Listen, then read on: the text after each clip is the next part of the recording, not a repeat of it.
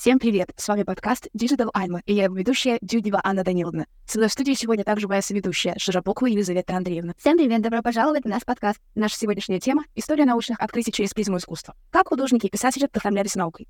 Искусство и наука — две стихии, которые, казалось бы, находятся в разных углах нашего восприятия мира. Однако, история научных открытий свидетельствует о том, что художники и писатели часто находили вдохновение в научных открытиях и теориях. Готовьтесь к захватывающему путешествию, где мы будем раскрывать удивительные связи между двумя такими разными, но в то же время такими близкими мирами творчества.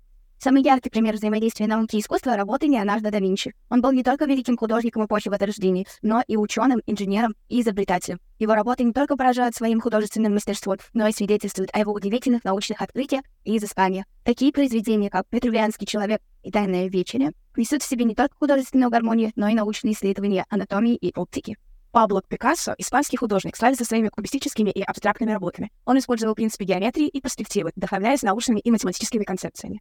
Также стоит упомянуть работы художника Винсента Ван Гога, который не только воплотил в своих полотнах красоту природы и человеческих эмоций, но и отразил в своих работах научные открытия и принципы оптики. Мексиканская художница Фрида Кала была известна своими автопортретами. Ее работы часто включают в себя символику науки и медицины, отражая ее интерес к биологии и анатомии. Приведем примеры писателей, вдохновившихся наукой. Среди них Генрих Уэллс, известен своими научно-фантастическими произведениями, в которых он исследует темы времени, космоса и технологий. Его самые знаменитые произведения «Война миров», «Человек-невидимка» и «Машина времени», знаменитый американский писатель-фантаст, биохимик Айзек Азимов, автор множества произведений научной фантастики, в которых он экспериментирует с идеями робототехники, космоса и развития науки. Его роман «Основание» в 2021 году был экранизирован компанией Apple. Французский писатель Жюль Верн — один из основателей научной фантастики. Его романы, такие как «20 тысяч лье под водой» и «От пушки до луны», являются вдохновленными научными достижениями своего времени. С нами в студии сегодня гость подкаста Александр Сергеевич Герасимов, преподаватель истории, обществознания и МХК. Александр Сергеевич, здравствуйте. Здравствуйте.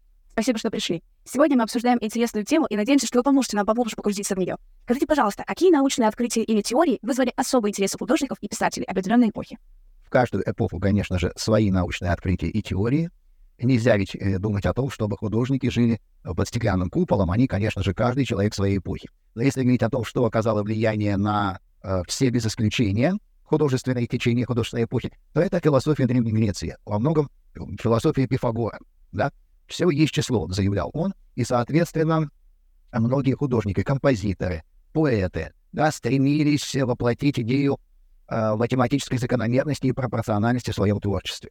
И если говорить об том, о чем вы сказали уже в своем слове, да, действительно, э, в конце XIX века во Франции возникает движение импрессионистов, и они большое влияние, большое внимание уделяют э, оптическим эффектам. Да, они, по сути дела, ставят достижения науки оптики э, на службу живописи. Да, они э, исследуют особенности зрения, анатомии человеческого глаза и так далее. Э, примерно в это же время публикует свои работы Альберт Эйнштейн. И теория относительности, как специальная, так и общая, да, э, впечатляют творческих людей Э, по всему миру. Ну, самое, пожалуй, известное живописное произведение — это работа Сальвадора Дали «Постоянство памяти». Да, все ее зрительно представляем, да, с пластичными текущими часами. Какие современные художники или писатели продолжают вдохновляться научными открытиями в своем творчестве? Ну, э, если говорить о современных, э, то это различные представители так называемого постмодернизма, которые, ну, в каком-то плане их даже трудно назвать художниками, потому что они в своем творчестве, можно сказать, воспевают случайность да, то есть когда э, живописное полотно, например, создается в результате э, бросания на полотно полиэтиленовых пакетов с краской, да, вот они развиваются, лопаются, краска разбрызгивается, получается нечто абсолютно непредсказуемое и неповторимое, да, то есть представление о современном мире как о мире хаотическом, да, э, отрицание каких-то закономерностей, все это находит э, отражение в современном э, творчестве. Каким образом изучение научных открытий через призму искусства может обогатить образовательный процесс? Ну, вы упоминали э, во своем вступительном слое произведения Жюля Верна, Герберта Уэллса, Айзека Азимова. Э, действительно, в этих произведениях э, очень много полезной информации да, об окружающем мире, э, о, ну, о науке и технике, конечно, уже устаревшей, но о природе, климате, о местных обычаях. И поэтому действительно привлечение фрагментов из таких научно-фантастических произведений э, может э, помочь учителю подать какую-то информацию занимательную и в то же время научно обоснованно. Александр Сергеевич, спасибо, что пришли. В заключение хочется подчеркнуть, что история научных открытий и искусства тесно переплетены. Эти две сферы творчества взаимно обогащают друг друга. Искусство и наука — это две стороны одной медали, которая помогает нам лучше понять мир и самих себя. На этом наш подкаст завершен. Спасибо за прослушивание.